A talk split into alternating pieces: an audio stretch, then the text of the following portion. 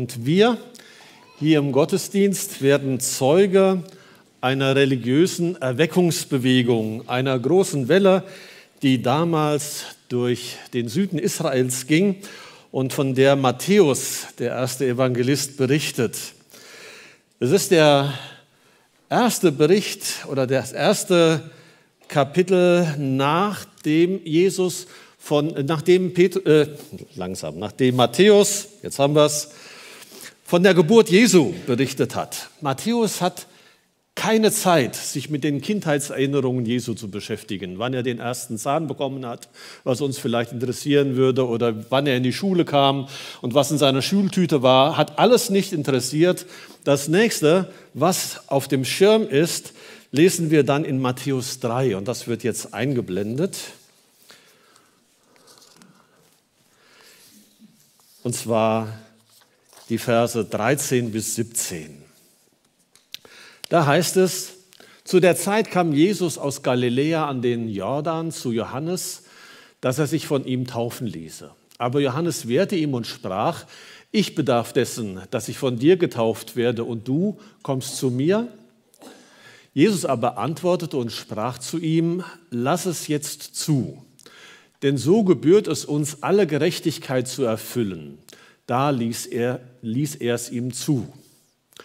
Und als Jesus getauft war, stieg er alsbald herauf aus dem Wasser und siehe, da tat sich ihm der Himmel auf. Und er sah den Geist Gottes wie eine Taube herabfahren und über sich kommen.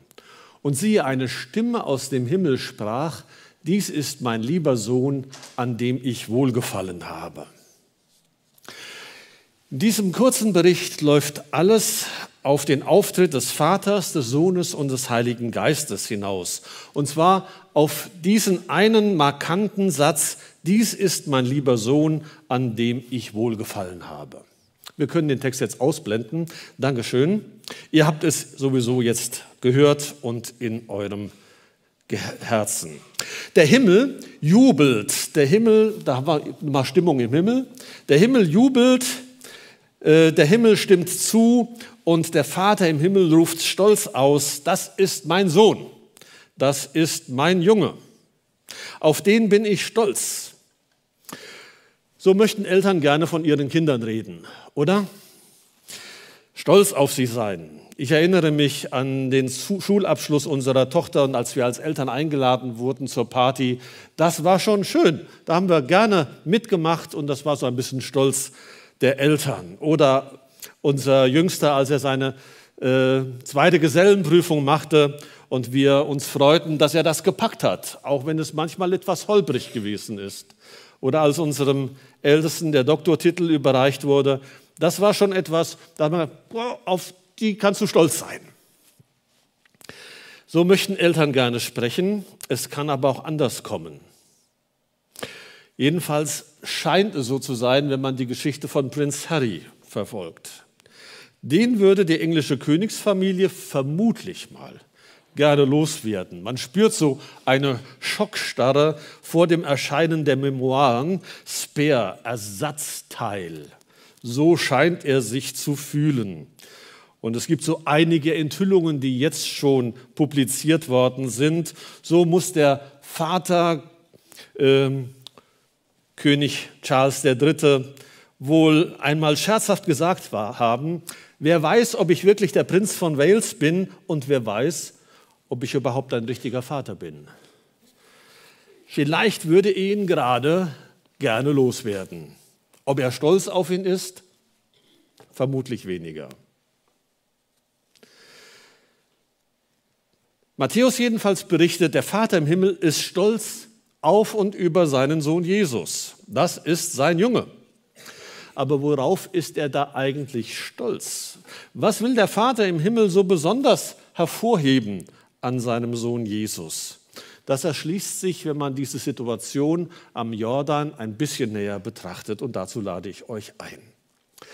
Wir blicken auf eine Erweckungsbewegung im Süden Israels, also um Jerusalem herum, am Jordan ist ein Mann, der hat es den Menschen angetan. Johannes sein Spitzname oder sein Beiname Johannes der Täufer. Dem spürt man offensichtlich ab, dass er das lebt, was er auch glaubt und dass er hinter dem steht, was er sagt. Schon sein äußeres Erscheinungsbild und seine Lebensweise haben damals beeindruckt. Er lebte als Einsiedler am Rande der Wüste. Er trägt ein Bußgewand, einen Mantel aus Kamelhaaren. Er ist sparsam und äh, fastet. Und er ruft in seinen Predigten eindringlich zur Umkehr auf, zur Buße, wie Matthäus es beschreibt. Und die Menschen? Kommen in Scharen. Auf der einen Seite sind es die Frommen, die kommen, auch die frommen Gesetzeslehrer, die Pharisäer und Sadduzäer, die kommen aber nicht, um sich taufen zu lassen und umzukehren, sondern sie kommen, um zu beobachten und sich ein Urteil zu bilden. Sie sind eher von der skeptischen Fraktion. Sie wollen sehen, was da abgeht, und ihnen gegenüber nimmt dann Johannes weil er das nicht mag, diese Beobachterrolle, die sie da einnehmen, auch kein Blatt vor den Mund. Sie seien falsche Schlangen und sie sollten ja nicht glauben, dass sie dem zukünftigen Gericht Gottes entgehen würden. Und das beschreibt er dann in eindrücklichen Bildern. Es ist die Axt den Bäumen schon an die Wurzel gelegt, um sie zu fällen. Und er macht ihnen auch deutlich, glaubt ja nicht, dass ihr dem Gericht Gottes entgehen werdet. Der ist schon auf dem Plan, der die Spreu vom Weizen trennen wird und die Spreu wird eindeutig verbrannt werden. Markante Sätze und Worte dieses Mannes. Und dann stehen da die vielen anderen in der Schlange, die sich taufen lassen wollen. Als Zeichen ihrer Umkehr, als Zeichen ihrer Buße, als ein Signal dafür, dass sie ihr Leben wirklich verändern wollen, es dem Willen Gottes anpassen wollen, es so gestalten wollen, wie Gott es sich gedacht hat. Das sind Leute, die auf sich und auf ihr Leben selbst nicht stolz sind. Sie haben eingesehen, dass, ihr Leben, dass sie ihr Leben verbockt haben. Meilenweit entfernt von dem, wie Gott es sich vorgestellt hat, wie sie den Willen Gottes verstanden haben, aber, wie hast du es vorhin gesagt, nicht getan meilenweit entfernt von Gott selbst. Sie verzweifeln an sich, weil sie wissen und weil sie ahnen, dass Gott nicht stolz auf sie sein wird. Und sie eigentlich verdient haben, das, was Johannes ankündigt, nämlich das Gericht. Sie kommen, sie reihen sich ein in die langen Schlangen dort am Jordan, weil sie so nicht weitermachen wollen wie bisher. Und dann kommt einer von weit angereist, nämlich aus dem Norden, aus Galiläa, mehr als 100 Kilometer zurückgelegt, um dabei zu sein, als Johannes tauft. Und er kommt nicht, um alles anzusehen, wie die anderen Frommen und äh, sich sein Urteil zu bilden, sondern er kommt, um sich selbst taufen zu lassen. Jesus wird ein Teil der Leute, die voller Sorge auf ihr eigenes Leben schauen und eine Ahnung davon haben, dass sie es vergeigt haben. Jesus reiht sich ein in die Reihe von Menschen, die begriffen haben, so wie sie sind, können sie dem heiligen Gott nicht begegnen. Und da steht einer, der seiner Frau nicht treu sein konnte vor ihm, ein anderer, der im Streit ist mit seiner ganzen Familie, ein anderer, der gestohlen und betrogen hat, was das Zeug hält. Und ein anderer, die es irgendwie schon geschafft haben in dieser Welt, aber die kapiert haben, ich habe das, was ich geschafft habe, ohne Gott gemacht.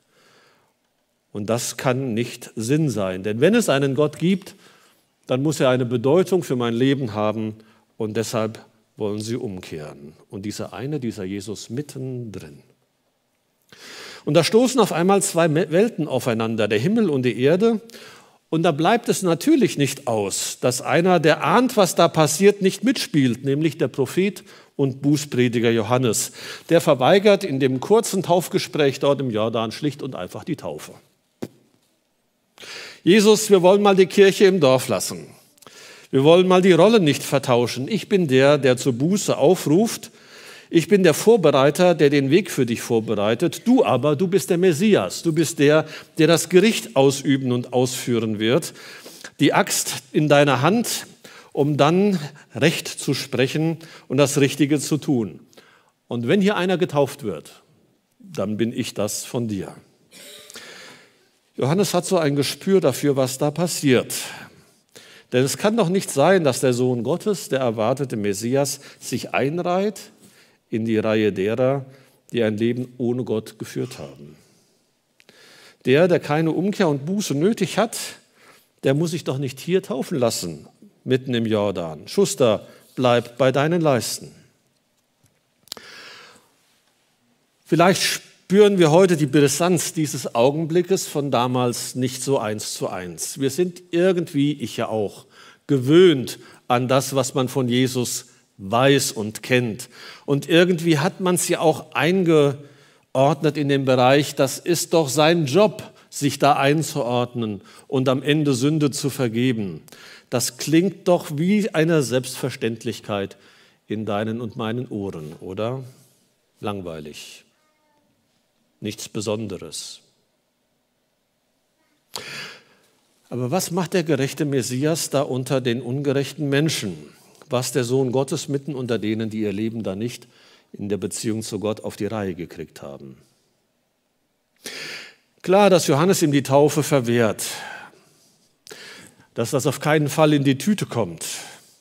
Und wer noch ein bisschen klaren Verstand hat, der stellt sich hier auf die Hinterbeine wie Johannes setzt alles daran, das hier zu verhindern, was sich hier anbahnt.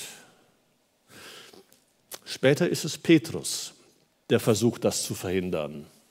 Als Jesus ihnen bewusst macht, ich werde ans Kreuz gehen und die Schuld der Welt tragen. Und dieser Petrus sagt, das passiere dir ja nicht. Und wenn man Matthäus 3 weiterliest im nächsten Kapitel, dann ist es der Teufel selbst, der versucht, Jesus von diesem Weg abzuhalten. Da wird die Versuchungsgeschichte Jesu berichtet und wie es darum geht, dass der Teufel ihn offensichtlich genau von diesem Weg abbringen will, sich in die Reihe der Sünder einzureihen und ihre Schuld zu tragen. Johannes jedenfalls will nicht derjenige sein, der diesen Jesus tauft. Er sieht in Jesus den erwarteten Richter, den Avenger, den Rächer, der alles Böse mit der Axt in der Hand niedermetzelt. Und vielleicht ist er deshalb später so enttäuscht, dass er, als er selber im Gefängnis sitzt und sein Todesurteil gesprochen ist, daran zweifelt, dass dieser Jesus der Messias, der Retter ist, weil er so ganz anders auftritt, als Johannes ihn vorhergesagt hat. Nicht mit der Axt in der Hand, sondern mit den offenen Händen lädt er Menschen ein, zu Gott zu kommen und öffnet den Himmel. Damit kommt dieser Johannes im Gefängnis nicht klar und Jesus muss ihm eine Brücke bauen zu verstehen, warum dieser Jesus anders ist, als er ihn sich gedacht, gewünscht und angekündigt hat. Und Jesus deutet die Situation hier im Jordan auch an. Du scheinst nicht zu verstehen, Johannes, was hier gerade passiert. Oder vielleicht verstehst du es zu gut, aber du hast den Willen Gottes dahinter nicht erkannt. Aber lass es jetzt geschehen. Und dann tauft er Jesus. Er hat sich vermutlich nicht wohlgefühlt in der Situation. Alles in ihm sagt wahrscheinlich, das, was ich hier mache, ist falsch. Es hätte andersherum sein können. Nur einer stimmt zu, der Himmel. Was ist passiert? Vielleicht kann man es so sagen. Wenn wir hier unsere Taufgottesdienste feiern und die Taufgespräche vorher führen, werde ich hin und wieder gefragt, warum machen wir das hier? Können wir das nicht auch mal draußen am Main machen? Meistens sage ich, was willst du im Main? Da sind so viele Schwebstoffe drin, da kommst du dreckig heraus als rein. Das kann nicht der Sinn der Taufe sein. Es hat mich so ein bisschen erinnert, wir waren vor etlichen Jahren in Israel und waren an dieser Stelle, wo Johannes getauft haben soll. Ein kleines Rinnsal nur noch der Jordan, weil ihm viel Wasser für die Landwirtschaft vorher entzogen wird. Und auch da habe ich gedacht, boah, da kommst du dreckiger raus als rein. Und genau darum geht es. Da ist einer, der will schmutziger rauskommen als rein, nämlich dieser Jesus. Das ist das Besondere, das ist sein Programm. Deshalb ist er gekommen, um, so wird es beschrieben, die Sünde der Welt auf sich zu nehmen. Das heißt, die Menschen, die ihre Schuld hofften, im Jordan abwaschen zu können und ein neues Leben zu führen, die wird sozusagen symbolisch hier von Jesus schon aufgenommen. Deshalb steht er in der Reihe derer, die mit Gott nicht klargekommen sind, die umkehren wollen. Solidarisiert sich mit dir und mit mir. Und er geht diesen Weg dann auch konsequent weiter. Als er später Menschen begegnet, spricht er sie frei von ihrer Schuld, weil er sie trägt, wegtragen wird. Und dann geht er weiter ans Kreuz. Und als er sein Leben dorthin gibt, für dich und für mich, da ist es damals der oberste Richter in Jerusalem, Pilatus, der sagt, ich finde keine Schuld an ihm. Und trotzdem geht Jesus diesen Weg konsequent zu Ende. Denn so hat er es gesagt, so gebührt es uns, alle Gerechtigkeit zu erfüllen. Da ließ ihm Johannes es zu. Eine andere Gerechtigkeit, wie wir sie vielleicht kennen, von Geben und Nehmen. Eine Gerechtigkeit, wo ein anderer für dich einspringt und das, was du verbockt hast, übernimmt. Und das ist der Augenblick, wo der Vater im Himmel stolz ausruft, das ist mein Junge. Das ist mein Sohn. Das ist sein Weg. Darauf bin ich stolz. Er macht genau das Richtige, indem er richtet, und zwar indem er etwas wieder herrichtet. Die gebrochene und kaputtene Beziehung des Menschen zu Gott wieder in Ordnung bringt. Das Gericht fällt nicht aus. Jesus zieht es sozusagen auf sich und das fängt schon bei seiner Taufe im Jordan an. Und der Himmel spendet Beifall, als Jesus diesen Weg beginnt und Johannes sich so schwer tut zu verstehen, was da genau passiert, als er den Messias tauft. Und als diese Stimme vom Himmel kommt, wird der Bibelkundige sich an zwei Verse erinnern. Einmal an den Psalm 2, Vers 7, da heißt es nämlich, dies ist mein Sohn. So wird es dann ja auch hier berichtet, Matthäus. Und dann gibt es einen Schwenk in den Jesaja, Kapitel 42. Meine Seele hat Wohlgefallen an ihm. Was ist da passiert? Der Psalm 2 ist ein Königspsalm. Und Jesaja 42 wird von dem Gottesknecht berichtet, messianisch dann gedeutet, der Leidende für die Schuld der Welt. Das wird hier vom Himmel her bestätigend zusammengebracht. Der König Jesus, der die Schuld der Welt trägt. Ich weiß nicht, wie du dazu stehst. Vielleicht ist es für dich eine Wahrheit, die schon von langer Zeit für dich klar ist und ich trage für dich Eulen nach Athen dann habe ich deine Position bestenfalls bestärkt. Vielleicht wird dir aber auch heute Morgen neu bewusst, was da passiert ist im Jordan. So einzigartig, so besonders an Jesus und an seinem Weg, dass dich das heute Morgen neu bewegt. Dann stimmst du vielleicht neu in den Jubel des Himmels mit ein und freust dich neu darüber, dass Jesus nicht mit der Axt in der Hand durch Jerusalem und durch Israel gedüst ist und massenweise die Bäume gefällt hat, sondern durch die Reihen gegangen ist und den Himmel geöffnet und sich gefreut hat, wenn im Himmel Jubel ausbrach, weil ein Mensch nach Hause gefunden hat zu Gott. Das ist unser Jesus. Das ist unser Herr. Das ist unser Meister, dem folgen wir nach, oder? Vielleicht tust du dich auch schwer mit der Vorstellung, dass Jesus gekommen ist, um das zu bereinigen, was du und was ich verbockt haben. Vielleicht geht es dir so wie Johannes, der sagt, ich verstehe nicht, was hier gerade passieren soll. Und doch hat er sich auf Jesus eingelassen, hat ihn getauft. Vielleicht ist dieses sich einlassen auf etwas, auch wenn du es nicht ganz verstanden hast, heute für dich dran.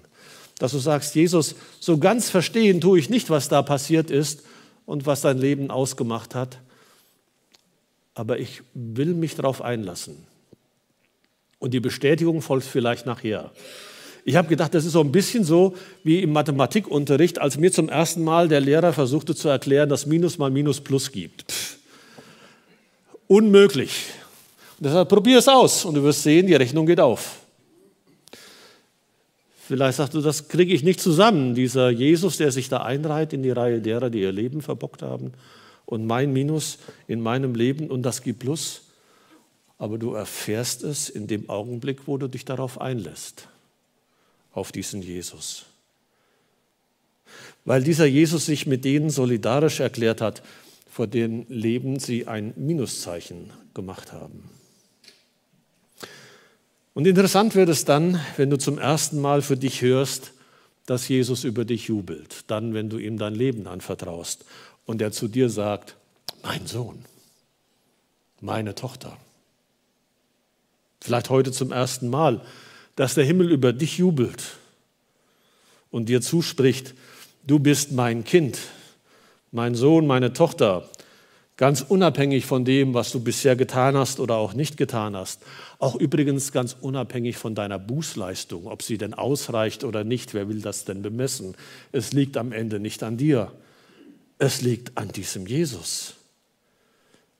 Und ich strecke nur meine Hände aus und lege sie in die Seinen. Und übrigens, das darfst du gleich sehen und schmecken, wenn Gott dir zuspricht, mein Sohn, meine Tochter, auf immer, auf ewig, für alle Zeit. Und schließlich, wenn Jesus sich unter diejenigen mischt, die da in dieser Reihe stehen am Jordan, die ihr Leben an die Wand gefahren haben oder die es auch zu was gebracht haben, aber entdeckt haben, dass Gott in ihrem Leben keine Rolle spielt und die umkehren wollen. Wenn Jesus sich dort einreiht, dann sind wir auch da gut aufgehoben als Gemeinde. Bei denen, über die andere vielleicht die Nase rümpfen, weil sie ethisch und moralisch zweifelhaft leben. Aber mitten unter ihnen war dieser Jesus, mitten unter ihnen, da hinein gehört die Gemeinde.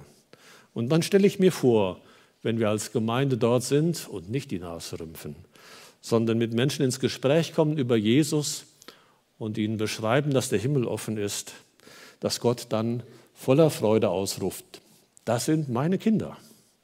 Sie sind genau am richtigen Platz und jubelt uns zu und freut sich mit uns, wenn ein Mensch nach Hause kommt. Zu ihm. Wenn das dein Weg heute ist, es werden hinten an den Tischen nachher Menschen sein, die gerne mit dir beten, wo du das für dich auch nochmal festmachen kannst. Jesus, ja, zu dir möchte ich umkehren. Ich bete mit uns.